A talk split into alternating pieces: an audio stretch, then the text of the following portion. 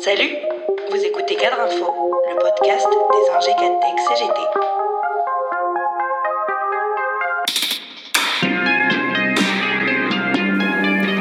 À qui profitent les lamentables images de la fin de la manifestation du 1er mai à Paris?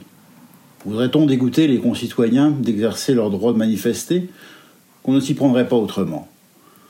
Depuis les manifestations contre la loi travail jusqu'à aujourd'hui, on assiste à une militarisation du maintien de l'ordre, à une escalade de violence, sans que jamais le gouvernement et la hiérarchie policière n'envisagent des escalades afin de garantir le droit constitutionnel de manifester. Auxiliaires finalement bien pratiques du pouvoir autoritaire, les casseurs servent de justification à toutes les pressions, les brimades, les contraintes et les coups portés contre les manifestations sociales.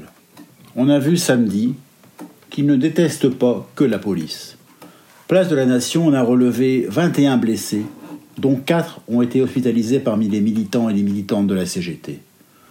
Les véhicules de la CGT ont été assaillis et vandalisés sous les yeux des forces de l'ordre par un groupe d'individus portant des slogans d'extrême droite et dont certains se revendiquaient gilets jaunes.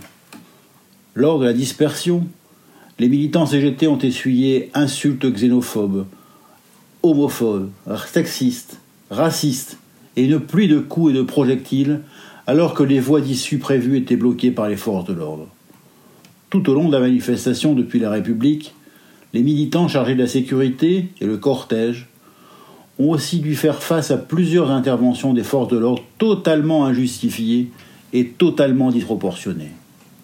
Des scènes tout aussi inquiétantes se sont déroulées à Lyon, où des hommes cagoulés munis de gants de moto et de bâtons sont pris à des militants du syndicat CGT, Deliveroo, Uber Eats de Lyon qui appelaient au calme afin d'éviter que les forces de l'ordre chargent le cortège, notamment parce que dans leur rang, ils comptaient des sans-papiers qui risquent gros en cas d'interpellation. Rien à foutre de tes collègues sans-papiers, auraient répondu les assaillants. Des faits très graves qui confirment le ciblage de la CGT par la fachosphère pour abattre une des dernières digues de la peste brune. La violence des casseurs comme celle des forces de l'ordre, subie par les manifestants à Paris comme en région, contraste de manière stupéfiante avec le calme et la détermination paisible et joyeuse du mouvement des occupations de lieux de culte et de culture qui dure maintenant depuis le 4 mars. Mené dignement par les précaires, les intermittents du travail, les oubliés du quoi qu'il en coûte, ces occupations sont une dénonciation à la violence sociale que subissent ces travailleuses et ces travailleurs.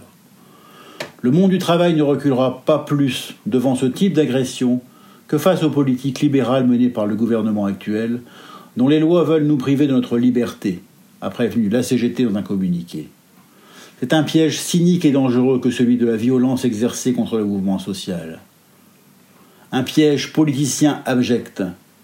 Marine Le Pen nous prédit quatre ans de chaos en cas de réélection d'Emmanuel Macron et se présente ainsi en présidente de la paix civile, après avoir apporté son soutien aux militaires prêts à rétablir l'ordre. L'autre mâchoire du piège, c'est la violence des coups portés par les réformes néolibérales d'Emmanuel Macron, la surdité du gouvernement et du patronat aux expressions revendicatives, le mépris et le dévoiement du dialogue social, la délégitimation du corps intermédiaire.